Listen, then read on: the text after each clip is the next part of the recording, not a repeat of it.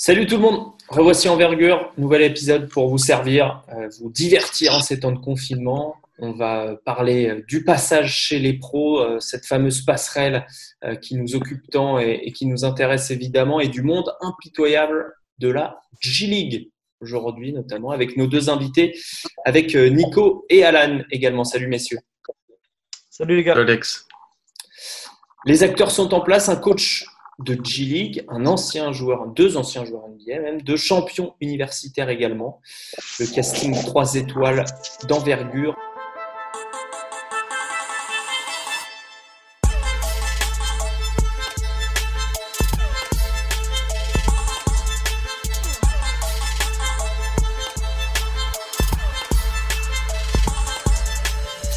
Et j'accueille donc nos, nos deux invités, David Noël, Jawad Williams. Uh, welcome, guys. Thank you for being with us. Thanks for having Appreciate us. it. Thank you for having me. Uh, so I'm, I'm going to just make a, a, quick summary of your careers in, in French, and then we're going to start the Q&A, all right? Gotcha. All right. Donc, d'un côté, David Noël, 36 ans, actuellement coach des Capital City Gogo, c'est l'équipe de, de G-League des Wizards. Avant cela, il a coaché en high school. Il a évidemment été joueur drafté par les Bucks en 2006. 68 euh, matchs en, NBA, plusieurs en, G-League aussi, euh, ce qui s'appelait à l'époque la, NBDL, euh, avant de débarquer en France. Roanne, Paris-Levallois, puis Gravelines, Orléans, Cholet, longue carrière en France, donc avant de passer coach. autre invité, Jawed Williams, il revient de il vient, pardon, il vient de Cleveland, c'est important de le préciser, 37 ans. Il joue encore, lui, au Japon, et il est passé également par Paris-Levallois en même temps que David, en même temps que Nico aussi, qui est avec nous. Et euh, il y a gagné la Coupe de France, mine de rien. Euh, également joué en Espagne, en Israël, en Grèce, en Turquie et en NBA également. Euh, non drafté, mais euh, trois ans dans la rotation des Cavs, vous savez qui, des matchs en NBDL aussi, donc une expertise sur la G-League. et ce que j'ai volontairement omis de préciser dans cette introduction, c'est que tous les deux ont été champions NCAA avec North Carolina en 2005, l'équipe fameuse avec Sean May, Rashan McCants, Raymond Felton, Marvin Williams, grosse équipe. So we're going to start with that, guys. You were both NCAA champs. Um, Jawad, who, who was the most impressive player back in the time on that team? Uh, it has to be Sean May by far. He was the most dominant player in college basketball that year. Um, he was a walk-in 20 points and 20 rebounds on any given night, and uh, he led us all the way to the to the championship. You you you agree, uh, David? Yeah, I agree with that. Uh, Sean was he was incredible, especially during that that run uh, in the NCAA tournament. Man, we we we rode him um, like the entire tournament, and he and he delivered every single time that we that we called upon him. So uh, yeah, I, I would go with the same answer. Donc, je leur demandais qui était le, le, le, joueur le plus dominant à l'époque, et tous les deux ont répondu Sean May. Qui n'a pas eu forcément une énorme carrière euh, ensuite, mais, mais à l'époque en NCAA, c'était euh, un joueur ultra dominant. Il disait euh, chaque, chaque, chaque match, c'était du, du, 20 points, 20 rebonds qui, qui menaçait l'équipe adverse. Et, David ajoutait qu'il les avait vraiment portés vers le titre, le National Championship cette année-là avec l'équipe de, North Carolina. Et donc, Nico, on peut enchaîner puisque de, là, du titre de, de champions. Euh, il y en a un qui s'est présenté à la draft, un qui s'est présenté euh, à la draft l'année d'après. Donc, euh, comment on aborde un peu le, la transition Je te laisse leur poser la question? Guys, can you explain us how you lived your draft process? Uh, how many teams you have to work out, and what was your mindset at the time? And it was it easy to snap from the title to this kind of event? Go ahead, Dave. Well, you all right. Um, but my experience, honestly, my mind, my mindset going in was prove everybody wrong, uh, reset expectations. Uh, so for me, I was trying to chase guys, and, and in, and in my draft, in my position in 2006 when I came out, there were a lot of guys that were just like me. So what I wanted to do was I wanted to get in every single workout that I was in and prove that I was better than every single guy that they said that was just like me. And for the most part, I did that. and that's what that's really why I feel like I ended up getting drafted was because once like at the University of North Carolina, I kind of played a role for the most part. And then my senior year, I was able to break out of that role a little bit or increase that role a little bit uh, to show a glimpse of what I could do. And then once I got into the workouts, it was it was full fledged on attack mode, compete, uh, show everybody uh, that I could do a lot more than just dunk, so to speak. And then um, and then like the my whole process, I, I worked out for probably uh, maybe I want to say it was like 16 to 18 teams. Wow. And and I and I, I because I, I wanted to go um, and then a lot of guys, and especially after the, the, the NBA draft combine, when I tested number one, the number one athlete overall, um, I got a lot more um, respect after that. And then I, I got a lot more calls to come in and work out. And, and then people started re- respecting me more uh, as a basketball player than just an athlete. Ok, je vais traduire avant que Jawad réponde. Donc, en, en gros, son état d'esprit à, à, David, c'était de prouver à tout le monde qu'ils avaient tort sur, sur son compte, sur euh, l'image qu'ils avaient de lui. Et il allait sur, sur ses workouts euh, avec l'idée de, bah de, de, on va dire, de défoncer euh, tous les joueurs qui étaient euh, à sa position, à son poste, et tous ces joueurs dont on disait qu'ils étaient euh, un peu avec un profil équivalent. Euh, il a dit qu'il y avait plein de, voilà, plein de joueurs comme lui, qu'il avait, qu'il a essayé de montrer qu'il était autre chose qu'un qu'un dunker. Euh, quand, il a expliqué aussi qu'à UNC, il était dans un rôle qui servait l'équipe et, euh, et qui voulait justement montrer pendant ses workouts qu'il était autre chose que ça. Donc, il était en voilà, attack mode. Euh, il, a vraiment, il était très agressif et euh, il a fait entre 16 et 18 workouts pour 16 18 équipes différentes et ce que ça lui a permis d'avoir bah, c'est de gagner du respect il s'est rendu compte il a eu beaucoup plus d'appels après et beaucoup plus de, de, de respect euh, par rapport à, aux joueurs qu'il était mmh. beaucoup plus d'appels après le, le, draft combine aussi euh, il disait qu'il avait il avait eu des très bons résultats athlétiques au, il a tout défoncé ouais. au NBA draft combine euh, qui est un, un rendez-vous important pour les prospects de, de, middle class, on va dire, entre guillemets. Euh, Alan, une question sur, sur ce, ce, ce process?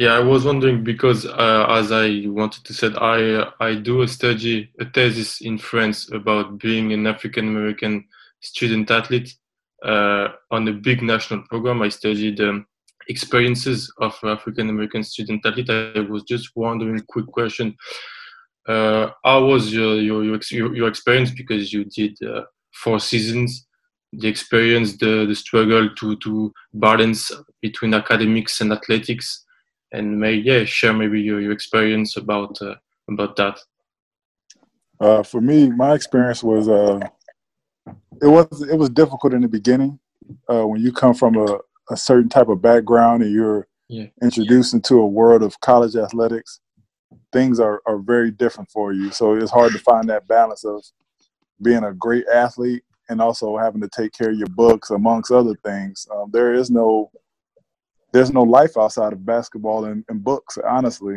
Uh, the reason why a lot of us are so close is because we had no choice but to be close. We're around each other probably what legit 16 hours out of the day and you know that leave much time for us to make other friends and uh, it's still like that to this day. But it all started in college.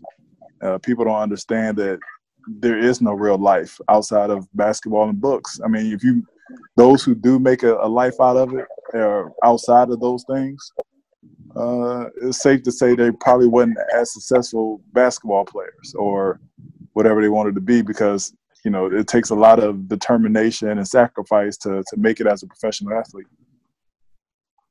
Y'all want me to answer that too, or yes, please. Oh, okay. So yeah, for me, like it, it was like like Wad just said, the same, pretty much the same thing. Like you you have to understand uh, the sacrifice sacrifices that you have to make in order to be and go where you want to go. And uh, and me and Wad have said this uh, often when we do our camps we use we use basketball as a tool to get us to where we wanted to be. Uh, especially coming from a background like we come like we come from. I grew up in a single parent household from Durham, North Carolina. Not not one of the greatest cities that you want to grow up in, uh, especially during that time. But um, I always just had a vision that that told me to um, uh, if I want to do something bigger than this or get out of Durham or whatever the case may be, then I have to do this. And when I say that, I used to say this to my my uh, my high schools my my high school players. You have to do this, and this is school in order to do this, which is basketball. Um, so up, I like when when people say how difficult was it to make that transition. For me, it wasn't necessarily difficult. It was the work just got a little bit harder, and the basketball got a little bit harder. But the transition wasn't difficult because I had been doing sports and books my entire life. Like my mama always told me, son, if your books ain't in order, then you can't play basketball. So I had to make sure that academically I was straight because I wanted to play basketball. And I knew that if my books wasn't good, my mom was gonna take basketball away from me. And then it became a it then it became a want to for me. Like I wanted to be good at both. I wanted to not have uh, anybody say, "Oh yeah, he he can only play basketball, but his books ain't good." So um, for the most part, it was it was just finding that balance. Like Wad said, you make your sacrifices, uh, you get close to to your teammates, and you build that family atmosphere, and, and you attack books and basketball with the same speed. Donc la question, la question, c'était Alan demandait comment s'étaient passés les les quatre ans euh, sur le campus. Sur le campus, c'est une de, de, de, ses thèses. De, mm. Il travaille sur cette thèse euh, en tant que euh, qu'étudiant. Euh, Alan, tu étais de retour? Je, je Ouais, excusez-moi. Ouais, étudiant. Tu peux expliquer ta, ta, question? Ouais, je suis étudiant en sociologie. Je fais la sociologie raciale, ce qui s'appelle. Donc c'est aux États-Unis. Et donc je leur demandais un peu voilà comment était leur le, le processus, leur, leur expérience en tant que qu'étudiant athlète afro-américain sur un gros campus.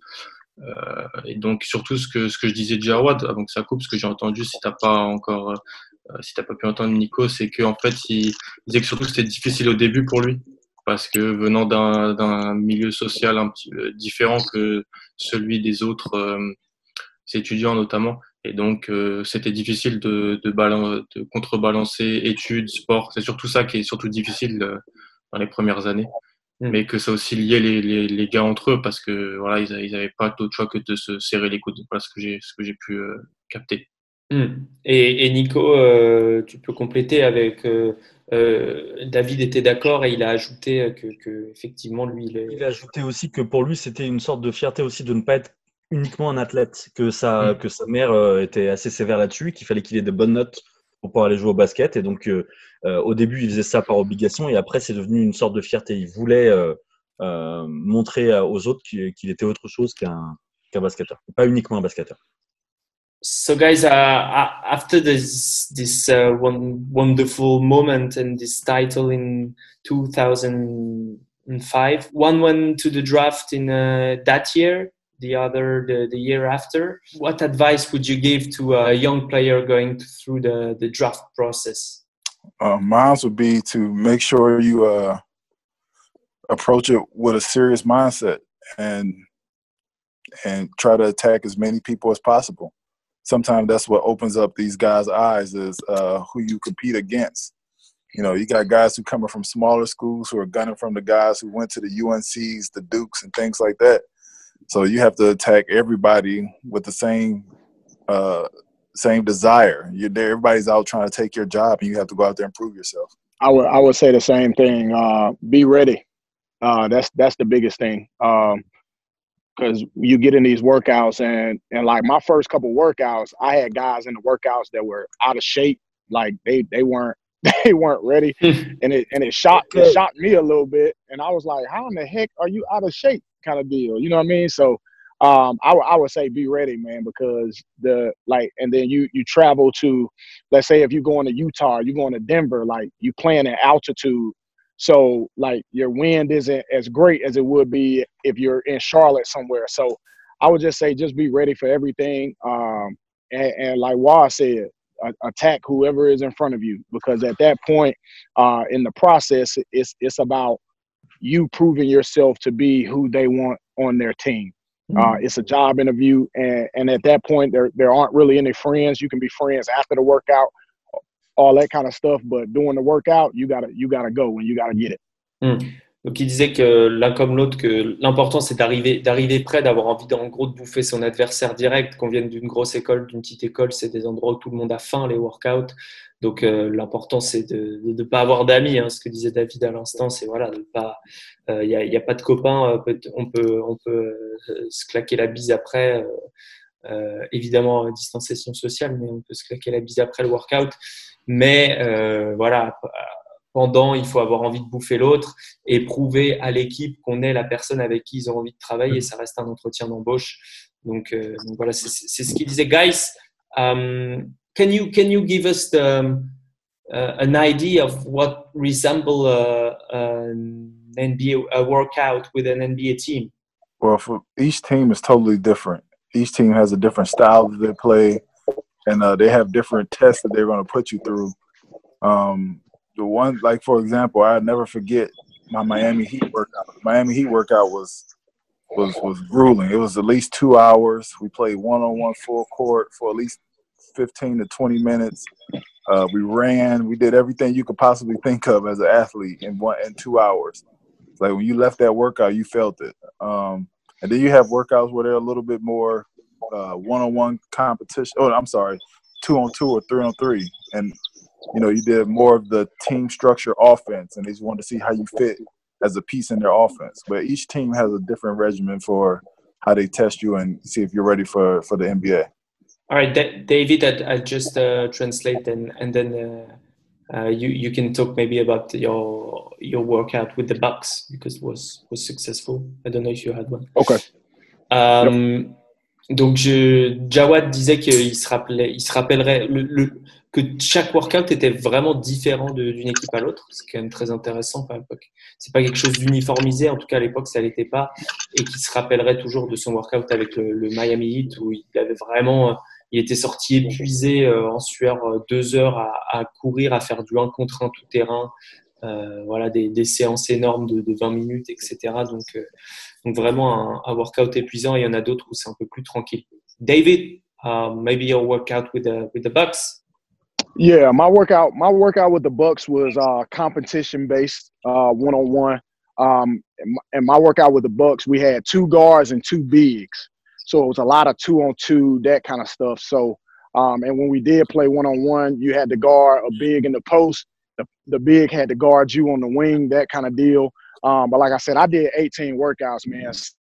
Yeah. Um, there were there were a lot of the workouts that were that were the same, um, and a lot of them that were different. Uh, uh, I remember uh, my workout in Dallas. I had a really good workout in Dallas, um, and it was it was really just all shooting.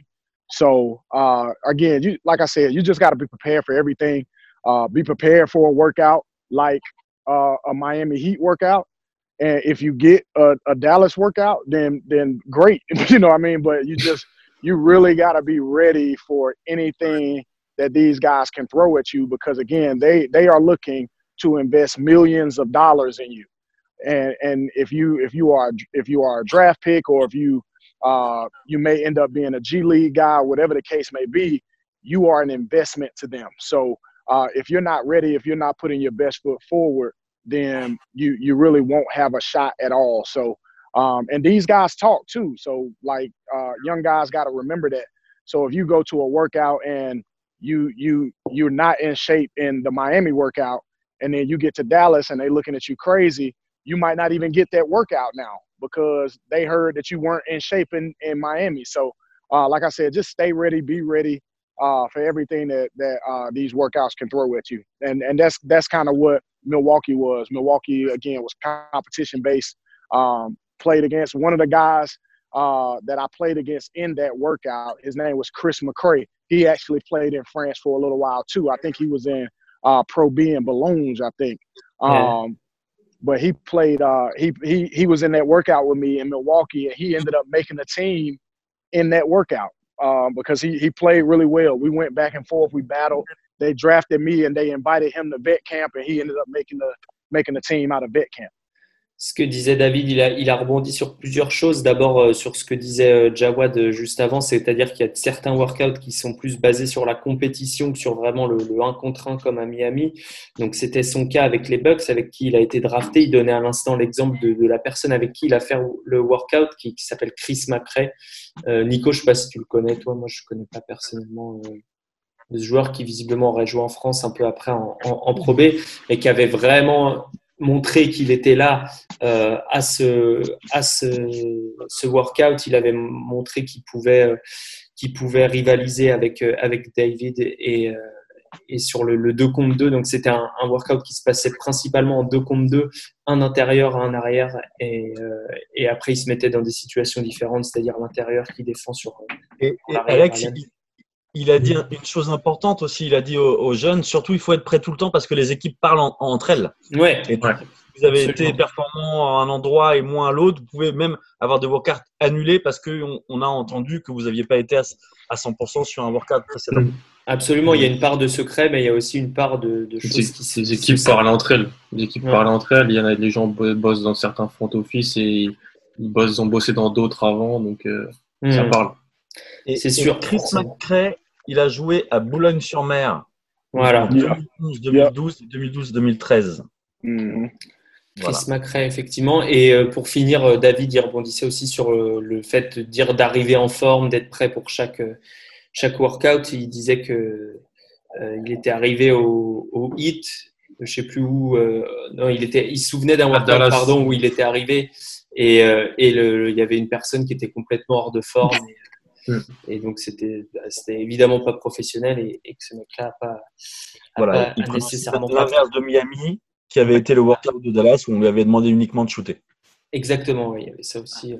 Donc c'est preuve qu'il y a vraiment une diversité quand même sur les workouts et qu'il faut euh, se préparer à, à montrer différentes facettes de, de son jeu. Um, uh, then, guys, uh, next question about uh, the transition with the, the NBA because you, you, both had a, a, short career in the NBA, but it's a hard uh, league to stick in uh, and to stay in. Uh, Nico, a question about that yeah uh, guys how do you live this uh, this period and um, the fact that you have to go in in G League or NBDL uh, at the time to um, to to play and to to prove that you can go back in the NBA how how was uh, this moment uh, for me it, it wasn't that tough I mean I just wanted to play basketball and I was going to do it you know, whether it be abroad or in the NBA. My first step out of college was, uh, but I signed with San Antonio, and then I actually was sent to Spain. So my first test of real professional basketball was playing abroad in Spain, and then I returned, did the D League for a little while, then was able to uh, go to Japan. Then I went to the NBA. So I had a taste of being overseas, and I had no issues with it. So, you know, those those small stepping stones they just prepare me for a better career and uh, I, I felt like I handled them pretty well. Nico, vas-y, ma question, ouais, j'ai oublié de traduire la question. Ma question, c'était de savoir dans quel état d'esprit ils étaient au moment de, quitter la NBA pour aller pour aller en NBDL, donc qui est maintenant la, la G League. Et donc, il répondait que pour lui, ça n'avait pas été si dur que ça. Il, voulait simplement jouer au basket. Donc, euh, peu importe où, euh, que ce soit à l'étranger, en G-League ou en NBA, il voulait, il voulait simplement jouer. Donc, euh, il expliquait après son parcours. Il a été à San Antonio, il a été en, ensuite en Espagne, il est revenu en NBDL, il est parti au Japon et ensuite il est revenu pour la NBA. Si Dave, bien compris. David, what do you think uh, is the, dif the difference between the guy who, who, have, who has a long career in the NBA and the guy who, who can't? Um, honestly, so I'll I'll give you guys this, and this is uh I, I believe a lot of it is political. Like some of it doesn't even have to do with talent. Uh, it's really about opportunity, and if you get the opportunity, you taking advantage of it. And sometimes you just don't get the opportunity uh, because there might be a guy in front of you that they, again, like I told you, they look at this as an investment.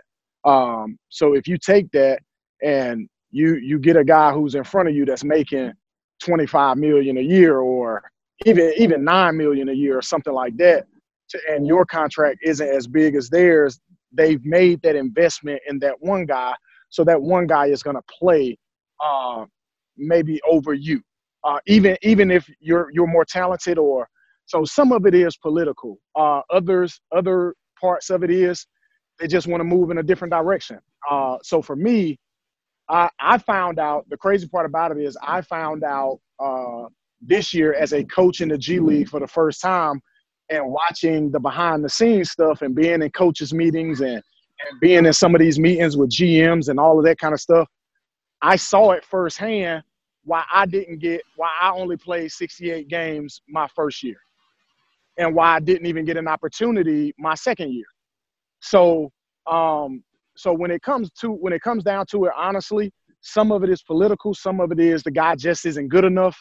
Uh some of it is um they they want to go in a different direction and they they they've acquired a piece or whatever the case may be. So it's not always talent that doesn't get you uh, mm. doesn't get you the opportunity that you think it should because there are guys who can come to France and and look really really bad and go to the NBA and they stars.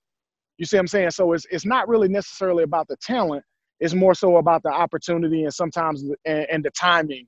Um, I would say. Euh, la question était euh, que je posais à David, c'était pourquoi, qu'est-ce qui différencie une personne qui arrive à rester en NBA et à s'intégrer dans un roster pendant plusieurs années et euh, d'autres bah, qui, ont, plus de mal. Et, évidemment, il prenait son exemple personnel puisque il, a réussi à, faire quelques matchs en NBA, mais finalement, il a plus fait une carrière en Europe et disait qu'il n'y avait pas que euh, l'aspect talent qui jouait, il y a l'aspect politique, c'est-à-dire euh, euh, bah, s'il y a un gars qui a un gros contrat devant vous, et eh ben, du coup, vous vous faites passer devant parce qu'il faut faire jouer la personne, il faut donner du temps de jeu, des minutes à la personne qui a un gros contrat. évidemment, il y a quand même une partie de, bah, de, talent, etc. Et puis, il y a le, contexte, l'opportunité. Euh, avec les blessures, avec le, le, le, oui, on parle souvent du fit avec les équipes, mais voilà, le, est-ce que vous jouez là au bon moment Voilà, être là au bon moment, au bon endroit, un peu euh, de hasard. Et il disait que tout ça, il avait compris cette année en étant coach euh, des, des Capitals Gogo à, à Washington, pourquoi il avait finalement eu peu d'opportunités dans sa première année après avoir été drafté et pas du tout ensuite puisqu'il était allé jouer avec l'équipe de, de G-League et, et qu'il a ensuite euh, migré vers, vers l'Europe. We, we're going to talk a little bit about the, the G League guys because it's really interesting the process and how it has changed. So, Alan, I got a question yeah. for you. Yeah, question for, for David because I, uh, of course, I follow a lot the, the, NBA, a lot the, the G League. Always, always, what is going on in the, in the G League roster? I mean, it is difficult to, to integrate the different pieces that come up to the G League and need to go after to, to the NBA how do you deal with the, the two-way contract for this, this because it's kind of new for you, but it's kind of also new for, for the NBA. Correct. Um, yeah, that that was one of uh that was pretty difficult for us this year um, because we had guys that went back and forth quite often. Uh, with, with we had we had uh, two assignments at the beginning of the year with Justin Robinson and Admiral Schofield because um, at the beginning we we were thinking that we were going to have both of those guys quite a bit, like yeah. as the as the season went on. But they started going back, back and forth. Admiral started getting a lot of time with the Wizards, so he wasn't with us as much. And then he stopped getting time with the Wizards, so now he's back with us. Then we had two ways. Um, uh, Garrison Matthews, he he ended up actually getting hurt for a while, and then then so you, you're trying to balance all of that, and then then they made a trade before the trade deadline, and you bring in three new guys, and now we get one of the guys that they traded for. So, you, as a, as a coach, you just have to prepare yourself, uh, like almost like a player. Just stay ready. Just stay ready for yeah. whatever adjustments that that need to be made. Uh, whatever whatever defensive assignments that that you want to match up that that particular night. Whatever offensives offenses that you want to run or ATOs or whatever the case may be. So. Um, honestly, it's it's really about because because a lot of the times you can you can get ready to play a game and you've practiced for three days and the day of the game you have a completely different roster than yeah. you you were you were getting ready to that you practice with so Um, and, and, it's tough for the actual G League guys too because you have to be a professional. Uh, because we had a guy that was playing heavy minutes for us and, and deserved every single bit of his minutes. And then we get we get our assignment and our two way, and they both play his position. And now he goes from starting to not even playing.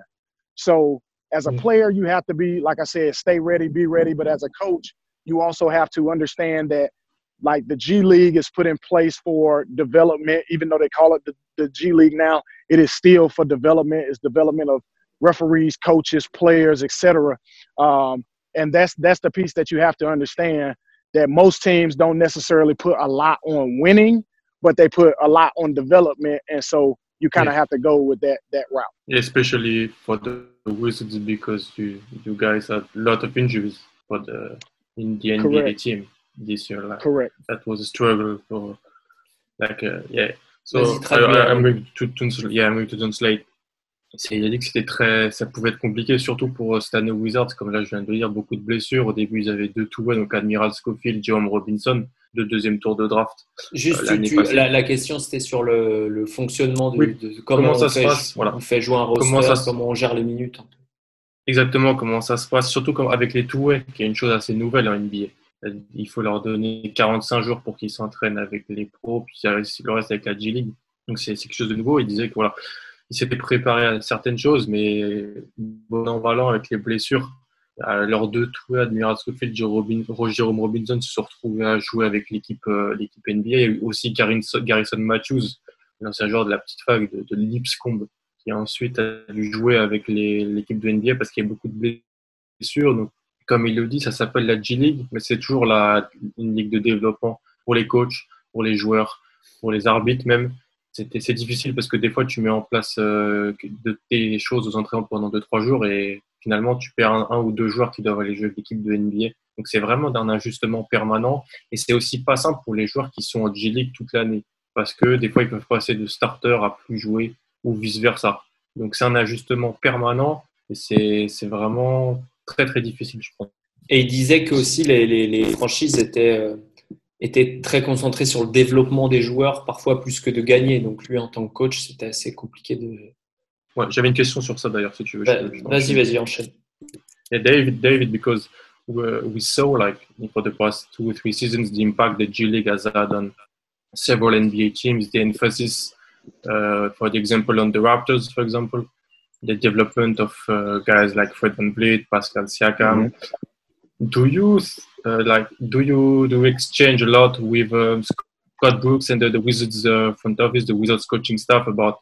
Absolutely, absolutely. Go ahead. There, there is a uh, you you you are in constant contact with the Wizards, uh, with the with, with whoever your uh, main team coaching staff is, because uh, you you as a as a coach you know what it you watch him every day. Like for for example we had um our big ap um he was he was injured at the beginning of the season but his development for for him it was more about just getting in shape getting the reps but also his development started to to uh climb.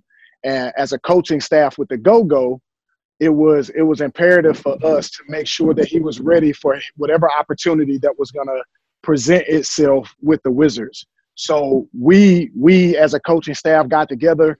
Uh, we we kind of mapped out a plan for him. Uh, we put it together. We, we we we we shared it with the Wizards. They were they were a go for it. And next thing you know, he goes from a two way. Uh, excuse me, he goes from a G League guy to a two way, and then a two way to an assignment.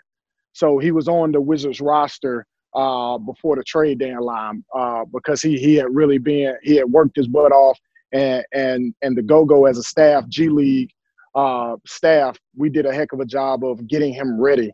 So I think I think a lot of it is just making sure that when you stay in, in, in constant contact, you talk about uh, Fred VanVleet and uh, Pascal Siakam, guys like that. When you have that type of, and, and for us with the Wizards, we're one of the one uh, G League teams uh, that are actually all in the same building. So, yeah. like it's like the Wizards, Go-Go, uh, Mystics. We all practice in the same facilities. Go-Go and Mystic play in the same arena, which is attached to the practice facility. So they get to actually watch these guys practice a lot. So the Wizards can watch us every single day. Uh, John Wall was actually practicing with us to uh, for his rehabilitation, little stuff like that. So um, this this particular situation was was really really good uh, as far as having that dynamic of being able to stay on top of everything that you needed to when it came to the development of the go-go guys and even some of the Wizards guys. Yeah, yeah.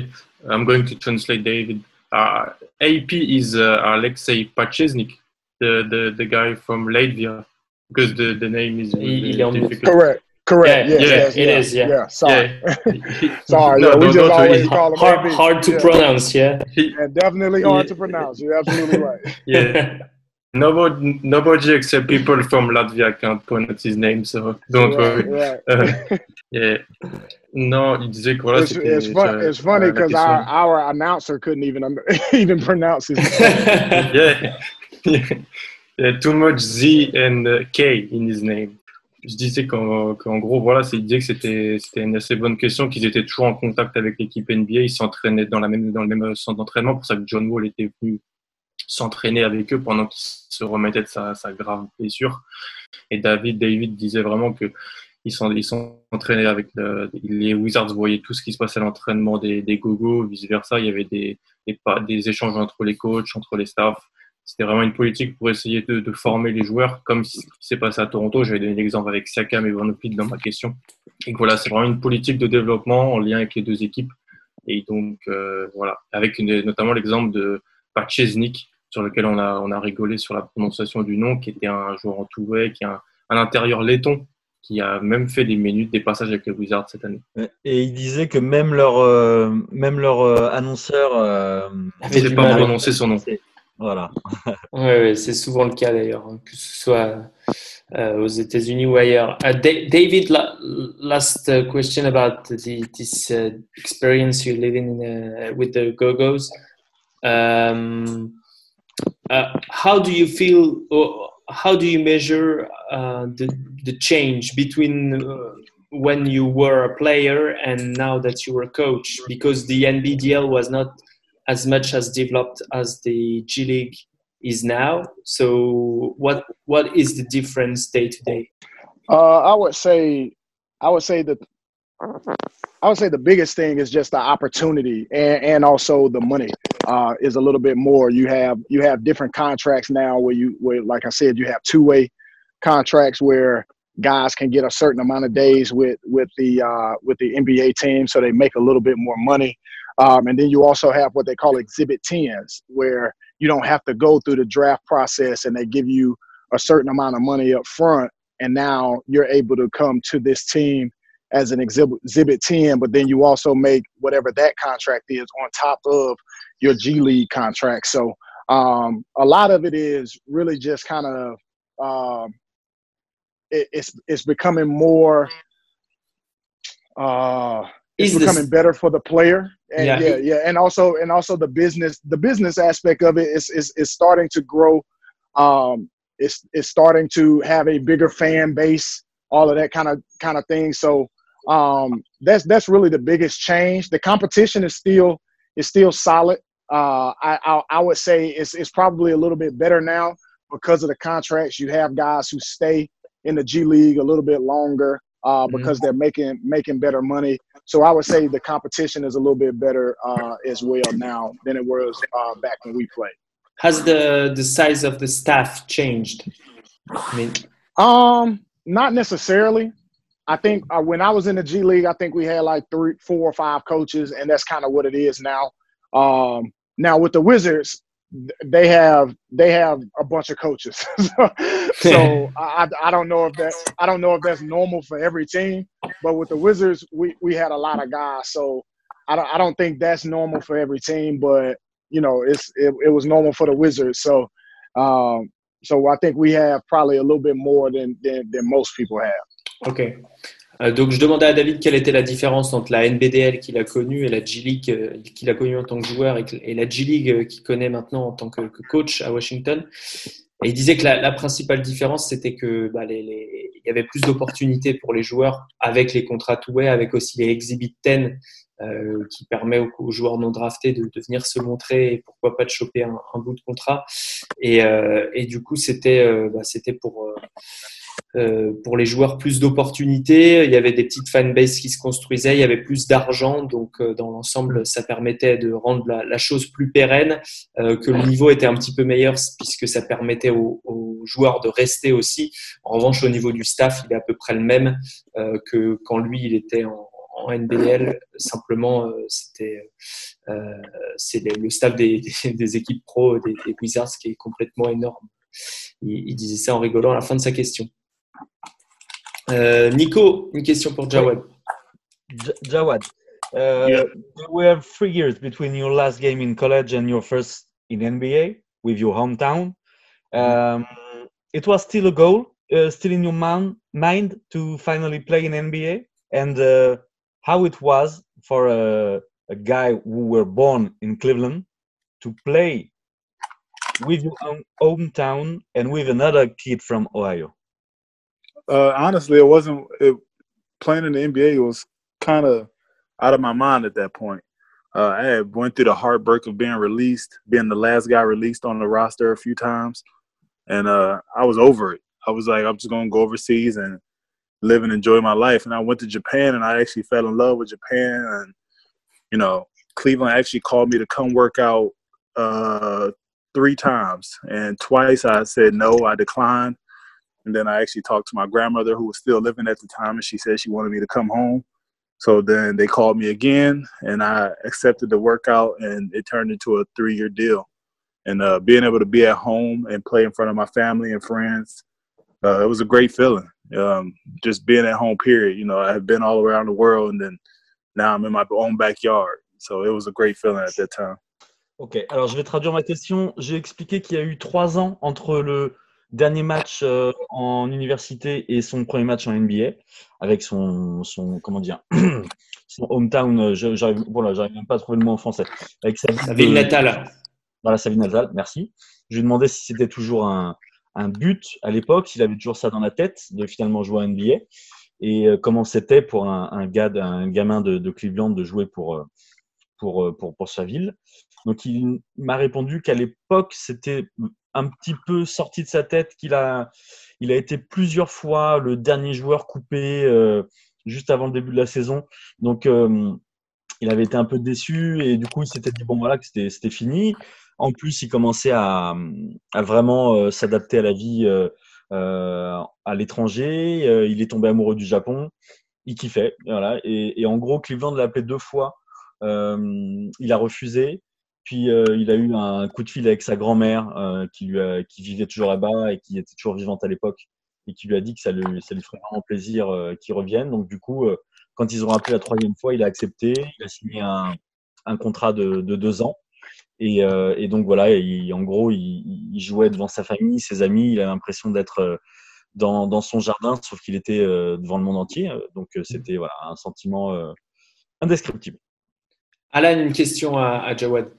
Yes, Jawad, can you give us maybe the, to the French uh, audience a quick uh, anecdote or nugget about playing with uh, with LeBron James? I mean, played three seasons with him. Maybe a quick story or something like this.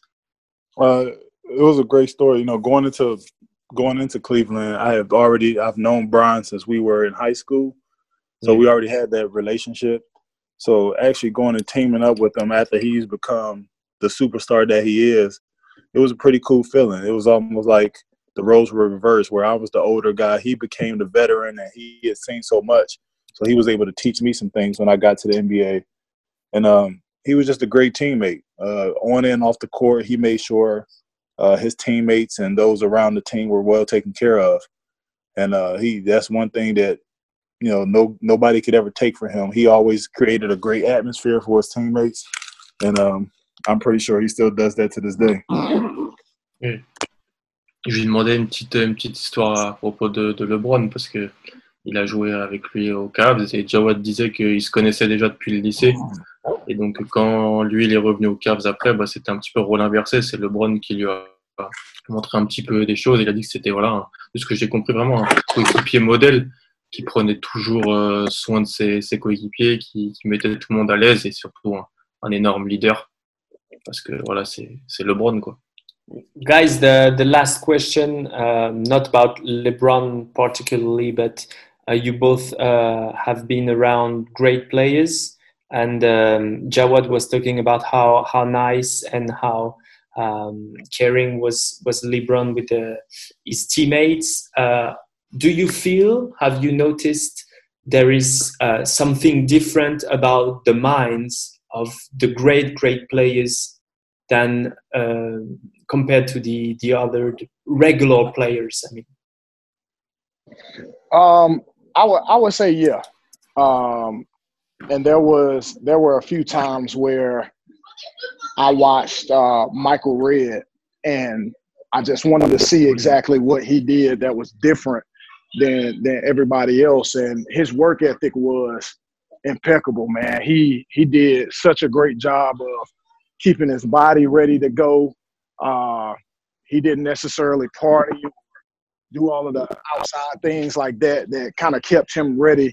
And, and even though he had a lot of injuries, like especially when I was there throughout his career, um, his his mindset and his approach was a little bit different than than some of the other guys. And he was able to go out night in and night out and, and put on a show. And even in practice, even in practice, he was hmm. he was putting on shows. So um and, and that like I I was the guy that guarded him on a consistent basis and yeah. uh just kind of continue to like like follow him around and just to see exactly what he was doing. So I started to mimic some of that stuff and I and I felt my game get better.